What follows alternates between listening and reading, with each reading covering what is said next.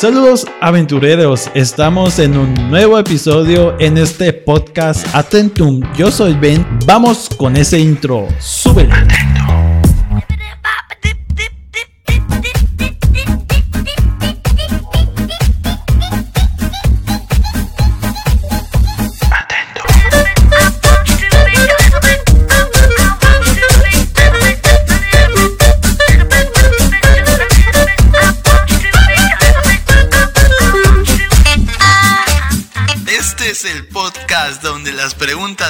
Las preguntas vienen, historias que comienzan, historias que terminan en un podcast que hará explotar tu mente con temas como ciencia, cultura, polémica y hechos contemporáneos, en donde resolveremos todas tus dudas o te traeremos más. Vamos, comencemos.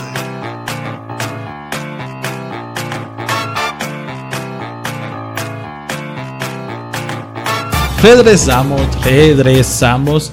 Y el tema que vamos a hablar hoy, como lo vieron, Hitler versus Putin o, Adolf Hitler versus Vladimir Putin. ¿Qué relación tienen estos dos eh, personajes muy icónicos y que han llevado en especial uno mucha muerte y ha iniciado la Segunda Guerra Mundial y el otro personaje que es eh, este Vladimir Putin, que es eh, muy escuchado en este 2022 por lo que está aconteciendo que Rusia ha llegado a, conquistar o a proteger, entre comillas, proteger a Ucrania. porque eh, hay mucho contexto histórico y nosotros vamos a hablar de eso. ¿A qué me refiero con esto? Aproximadamente el tiempo que lleva este conflicto son como 21 días, de 21 a 24 días. Y al principio, como a, los, a las horas, salió un tweet en donde estaba Hitler acariciando la, el rostro de, de Vladimir Putin. Eh, está hecho en una forma de caricatura y lo publicó en la, en la página de Ucrania, en donde hace referencia Vladimir Putin es el, el nuevo Adolf Hitler. Pero hay mucha, hay, hay mucha tela que cortar en sí para llegar a compararlo con él. Es por eso que tenemos que regresar un poquito antes de, lo que está aconteciendo y si de verdad existen mm, ciertas características entre estos dos personajes. ¿Qué pasó el 28 de julio de 1914? Pues esa es la fecha en que inició la Primera Guerra Mundial o conocida también como la Gran Guerra finalizó el 11 de noviembre de 1918. ¿Qué provocó? Hacía grandes eh, pinceladas. ¿Qué provocó esta guerra? Comenzó por una muerte. La muerte del archiduque Francisco Fernando, quien no era cualquier persona. Esta, este hombre o este archiduque era el heredero al trono de Austria, Austria-Hungría y murió a manos de un nacionalista serbio-bosnio. Cuando llegaba a Sarajevo, un territorio europeo. Posteriormente ya existían eh, ciertas alianzas y como siempre ciertos grupitos que se pelean contra otros grupitos, no solo pasa en colegios, no solo pasa en escuelas, no solo pasa en barrios, en calles, sino que a nivel internacional siempre nos hemos separado por dos grupos, tres, cuatro grupos y nos hemos estado peleando entre nosotros. En este caso existía una famosa alianza, red de alianzas, o se conocía como la triple entente o se conocía también como triple inteligencia. ¿Por quiénes estaban conformadas esta triple inteligencia? O Triple Entente o Red de Alianza. Estaba conformado por Gran Bretaña, Francia, y Rusia. Y estaba la otra triple alianza que se llamaba Triple Alianza Secreta. ¿Quiénes estaban aquí? Los que estaban aquí era Alemania, el Imperio Astrohúngaro e Italia. Son los que están en esta triple alianza secreta. ¿Por qué es importante mencionar estas dos alianzas? Porque estas alianzas posteriormente se van a pelear entre sí, se, se van a dividir y la triple alianza secreta se va a pelear contra la red de la alianza y así comenzó la primera, la primera guerra mundial. Por la muerte del archiduque, entran Bretaña, Rusia y Alemania.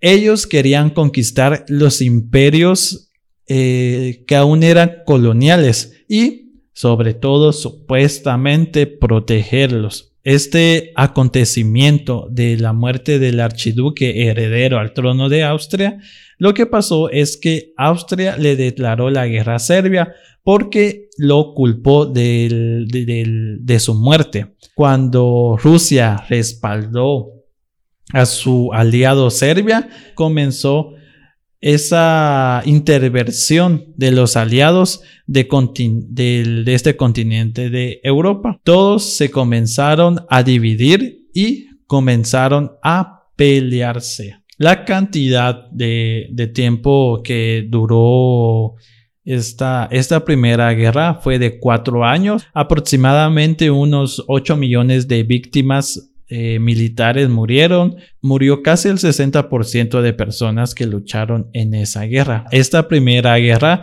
dejó las puertas abiertas para una segunda guerra mundial y así un conflicto desde, desde la primera guerra mundial posterior a ese ya que hablamos de la Segunda Guerra Mundial. Esta inició el primero de septiembre de 1939 y finalizó un 2 de septiembre de 1945, que duró seis años con un día. También existían dos, eh, grupos que se, que se separaron. En uno estaba en potencia la Alemania, Italia y el imperio japonés. Esta potencia se llamaba potencia del eje y existía otro grupo de países que se llamaban los aliados, los aliados entre comillas por lo que va a pasar después o al, al finalizar esta Segunda Guerra Mundial. En el lado de los aliados estaba Francia, el Reino Unido y posteriormente Estados Unidos y la Unión Soviética.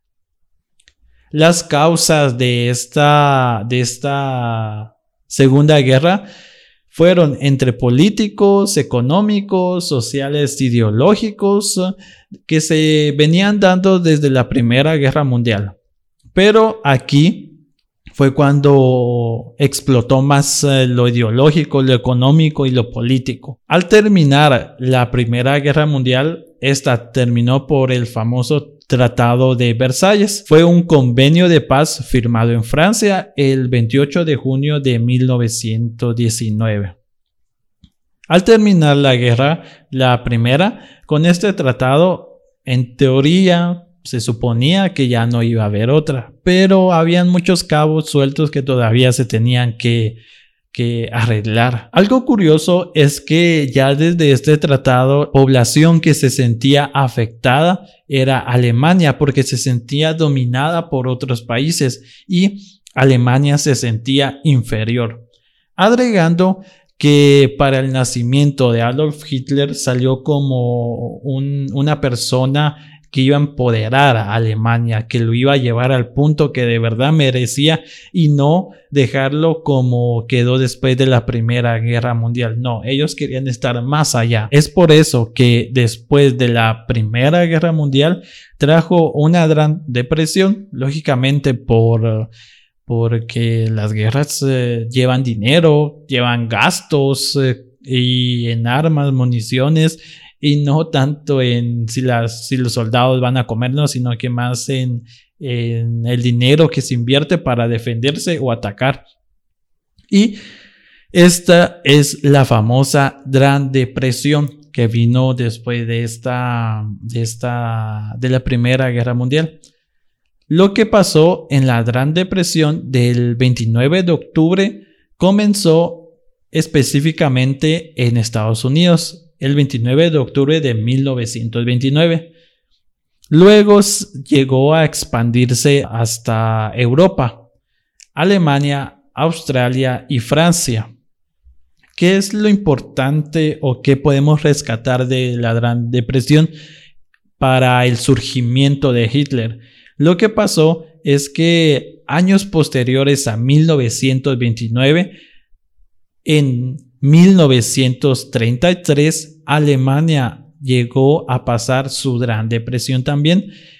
Alemania atravesaba una gran crisis no solo económica, sino que también política y social pero en lo económico estaban un poquito peor y, después seguía lo político porque no lograban quitar esa crisis económica y porque también social porque se sentían eh, pisoteados en pocas palabras por otros países que, ellos querían estar más arriba de lo que supuestamente estaban, sino que ellos no querían sentirse dominados por otros países. Por eso la población se sentía em, que no merecían estar ahí.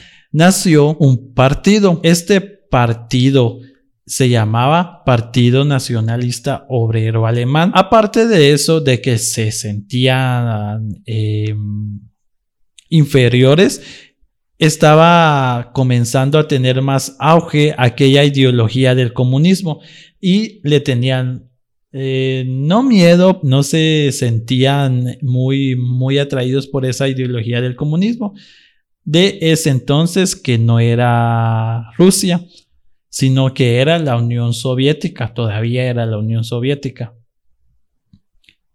El Salvador fue Hitler. Como lo dije, por un partido nacionalista obrero alemán.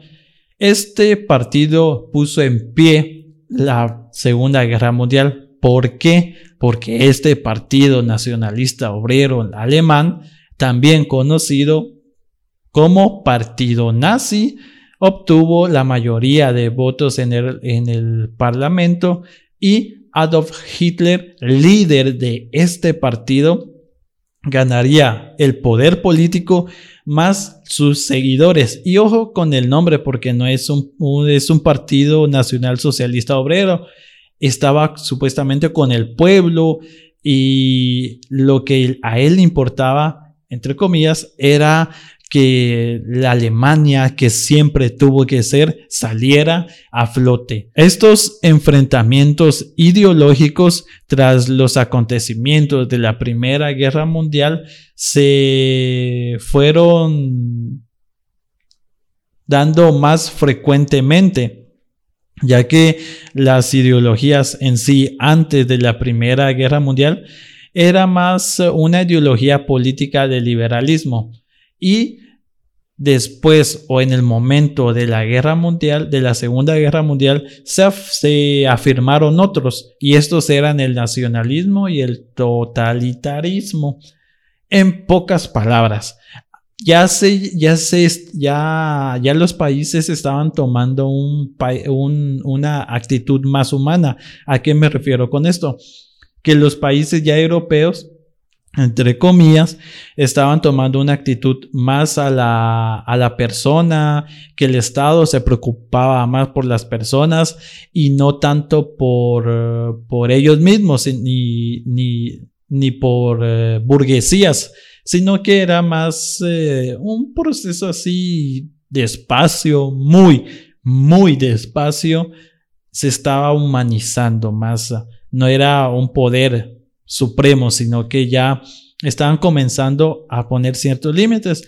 Lógicamente, después de en, el, en esta Segunda Guerra Mundial, el nacionalismo y el totalitarismo fueron, en pocas palabras, que las personas sintieran amor a sus orígenes, pero también en un extremo, o sea, que supuestamente eran conservadores, supuestamente eran muy buenos y eran amaban a su patria, que podían morir por ella, matar por ella, conquistar por ella, expandirse por ella, eh, tomar a otros países porque yo amo al mío y, no estamos conformes solo por en el en el lugar geográfico donde estamos. Y eso fue lo que más abundó. Es por eso que se dice que es nacionalista, también como totalitarismo, que querían eh, eh, eh, una expansión. La libertad individual es algo más sociológico y en sí no era, era lo que se buscaba antes de que comenzara la, la Segunda Guerra Mundial. Los mayores líderes de esta Segunda Guerra Mundial, aparte de Adolf Hitler, que fue uno de los mayores eh, influenciadores a esto, a la Segunda Guerra Mundial, fue el italiano muy famoso Benito Mussolini. Benito Mussolini, que se, eh, se parece mucho, ya que estamos hablando de eso, se parece mucho a, a este personaje que sale en Street Fighter no sé si tiene alguna relación, no, no, no he investigado. A Rugal, creo que se llama. Eh, si, se, si se toman un tiempo y ven la foto de Benito Mussolini, se parece mucho a este personaje de Street Fighter. Bueno, hay que seguir. La ultraderecha y el expansionismo es lo que abundó también la ultraderecha fue que se consideraban más conservadores, más eh, solo de su grupo, pero así como se consideraban muy conservadores, hacían atrocidades, o sea, se contradecían con las mismas palabras que ellos eh, hablaban. Y con el expansionismo, que no solo se conformaron con el lugar geográfico donde estaban, sino que sus ideas políticas las querían llevar a otro lugar, a otros territorios que no eran suyos, lógicamente no preguntando, sino que imponiendo su pensamiento ideológico, político, social y económico. Supuestamente eran muy conservadores, fue lo que les comento y sostienen su propósito que no existe tampoco una contradicción, por eso se llama ultraderecha. Es muy diferente ser derecha a ultraderecha. Y a ultraderecha eh, es como decirlo, a mí me gusta, me gusta el anime, imagínense, me gusta el anime. Pero estoy, si, si sería a mucho extremo, que no puedo hablar, no puedo sostener otra, otra plática que no sea en torno al anime, eso ya es muy excesivo. Algo así es esta ultraderecha, que no acepto contradicciones y no tengo una, un lugar para otras ideologías, ni pensamientos, ni diferente, ni algo diferente a lo que yo pienso y cómo se tiene que hacer. También surgió el famoso antisemitismo, empleado para perseguir a los judíos. Contrario a lo que está haciendo Putin. Ya vamos a llegar a ese punto. Hitler y Stanley llegaron a un acuerdo, a un pacto, sí, se puede llamar un pacto, a un pacto en que no se iban a atacar, supuestamente no, se, no iba a haber una agresión entre ellos en esta Segunda Guerra eh, Mundial. Antes de eso, también eh, lo que pasó fue de que en la Unión Soviética había, se había implantado el comunismo, como ya lo habíamos mencionado, y esto fue tras eh, derrocar al zar Nicolás II eh, durante la revolución bolchevique de 1917 que es muy interesante, por cierto, esta revolución bolchevique. Siempre hemos visto a los um, a, este país ruso como muy, muy malo, pero esta revolución bolchevique considero una de las más importantes al, a nivel mundial, porque también fue una revolución obrera ante la burguesía rusa. Y es muy importante, muy sale, sale, salen muchas reflexiones de cómo es eh, la humanidad y cómo, cómo son las clases sociales en sí, que se sigue repitiendo en muchos lugares. Este pacto, que lógicamente no duró mucho, del pacto de no adhesión entre la Unión República Socialista Soviética, porque era tan largo, no sé. Em, entre Hitler y Stanley la rompieron. ¿Y quién fue? Fue Hitler por querer quitarle el territorio a la Unión Soviética. En pocas palabras, ya Hitler ya se, ya se sentía un dios. Ya él quería todo. Y no hay que olvidar a un país que siempre, siempre, siempre nos ha vendido su historia en películas. Así es. ¿Dónde está Estados Unidos en esto? Porque así como lo que está pasando en este momento con Ucrania, Estados Unidos y Rusia, aquí también tuvo que haber Estados Unidos y es prácticamente lo mismo que está haciendo hoy en día con Ucrania y Rusia. Estos tres países, en especial Rusia y Estados Unidos, han pasado ciertas cosas que hoy en día se siguen viendo. ¿A qué me refiero con esto? En resumen, Estados Unidos proporcionó armas y equipo de batalla en la Segunda Guerra Mundial. No había iniciado. Él no inició ni él estaba. Pero siempre sale como el Salvador en sus películas. Ojo, hay que tener bien en claro esto. Estaba proporcionando armas, él proporcionaba, él mandaba para que se defendiera. Pero en 1941, el gobierno de Estados Unidos, Reino Unido y Países Bajos iniciaron un embargo de petróleo. Y esto fue, ni más ni menos, en contra de Japón. Por lo que Japón invadió Pearl Harbor y ya después de esto, ya Estados Unidos se unió. Se unió a la Segunda Guerra Mundial. También existe mucha controversia en esto de que Estados Unidos, uy, se defendió. Hay mucho contexto que involucra más a Estados Unidos de lo que de verdad nos cuenta. Luego de todo esto, ya para finalizar la Segunda Guerra Mundial, terminó con la derrota de Hitler, que ya sabemos, y las dos potencias de Estados Unidos y la Unión Soviética se unieron para derrotar a Hitler. Por lo tanto, también Estados Unidos tenía ciertas cuentas con Japón, lo que hizo es eh, mandar estas dos bombas nucleares a, a los famosos lugares que fue Hiroshima y Nagasaki. Ahí prácticamente se terminó se terminó la, la, Segunda Guerra Mundial. Después de esto, eh, se hicieron acuerdos internacionales, la ONU salió para que ya no, ya no surgió la, ya con más fuerza la ONU, para que mm, ya no existieran estas bombas nucleares, acuerdos y un montón de, de burocracia que al final solo son, solo son papelitos porque siguen pasando muchas cosas. Y esta, después de la primera y de la segunda guerra mundial, vino la Guerra Fría. ¿Y quiénes fueron los protagonistas de la Guerra Fría? Pues sí, así es. Los protagonistas de la Guerra Fría fue entre la Unión Soviética y los Estados Unidos, sin tanto rollo y en concreto, lo que pasó es que ya la Unión Soviética estaba muy empoderada y Estados Unidos también. Lo que pasó es que se comenzaron a pelear entre ellos para ver quién era más fuerte. Así, después de una guerra comenzó una guerra fría. Guerra fría porque no fue tan extenso, sino que era más entre ellos.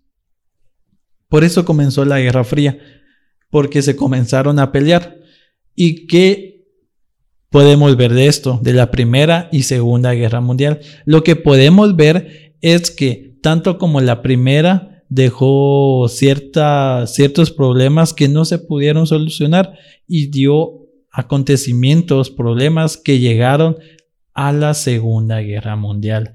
Y así como la Segunda Guerra Mundial dejó cosas que no se arreglaron y comenzaron otros problemas, nació la Guerra Fría. Y de la Guerra Fría aún se sigue viendo las consecuencias de esa Guerra Fría. ¿A qué me refiero? Estados Unidos contra eh, la Unión Soviética en ese tiempo y hoy en día Rusia. Se siguen peleando Estados Unidos y Rusia. En ese tiempo Unión Soviética. Pero, ¿por qué lo comparan con Hitler? No sé, no, no tiene muchas cosas en común. Putin es mucho más frío. Hitler, sin dudarlo, hubiera tenido bombas atómicas, lo hubiera tirado a Estados Unidos, a los países que están en contra de él. Putin es un poquito más frío, pero aún así, las acciones que está tomando supuestamente lo están tachando de que quiere volver a esa Unión Soviética, volviendo a Ucrania. Y em, Rusia supuestamente quiere proteger a Ucrania. Y Estados Unidos dice que no, que, que, no tiene que ser así. Y como siempre, Estados Unidos proveyendo armas para que supuestamente se defiendan cuando no, no desea que Rusia tenga un aliado de Estados Unidos tan, tan, tan cerca de su territorio. Aparte de eso, que Ucrania quería unirse a la OTAN, donde también está Estados Unidos, tampoco quiere eso. Por eso es que la Guerra Fría, la Segunda Guerra Mundial y la Primera Guerra Mundial va un, un, un, pasito después de otro. Uno abrió la puerta para otro problema y otros crearon nuevos problemas para el problema. Así de sencillo. Así se ha venido manejando este, este problema de entre potencias. Unos se han peleado por ideologías, otros se han peleado por tener más armas, otros se han peleado por el territorio. Y esa es la comparación que están haciendo ahora con Putin y Hitler, que también Putin va a ser igual que Hitler. Y considero que no. Yo considero que Putin va a ser un poquito más frío y que todavía no ha llegado a este extremo. ¿Por qué? Porque en sí lo que, lo que, lo que quiere no es protegerse de Ucrania, lo que quiere es protegerse de, de Estados Unidos. Y Estados Unidos, por muy eh, demócrata o republicano que sea, lo mismo quiere. Él quiere estar más cerca de Rusia para diferentes cosas. No, lógicamente no buenas, sino que estar al pendiente del que hace, eh, estar eh, atentos en qué van en qué, en qué cosas van más avanzados y poder hacerlo ellos mejor. No tienen muchas cosas en común, no tienen. Eh, tal vez en lo que sí se parecen en ese expansionismo. Ese expansionismo sí. Pero eh, aún Putin, por el momento, por el momento, eh, nos muestra a alguien más eh, no tan no tan inhumano, lógicamente por las acciones que ha tenido por mandar las bombas y ese, ese ataque contra Ucrania, lógicamente no es, no es inhumano no es humano, perdón, no es humano. Pero si lo ponemos a la par de Hitler, Hitler eh, se ve como un monstruo a la par de, de, de, Putin. Entonces sí tienen, sí tienen ciertas cosas en común, pero por mucho, pero por mucho lo supera Hitler. Indiscutiblemente lo supera Hitler. Indiscutiblemente lo supera Hitler a Putin.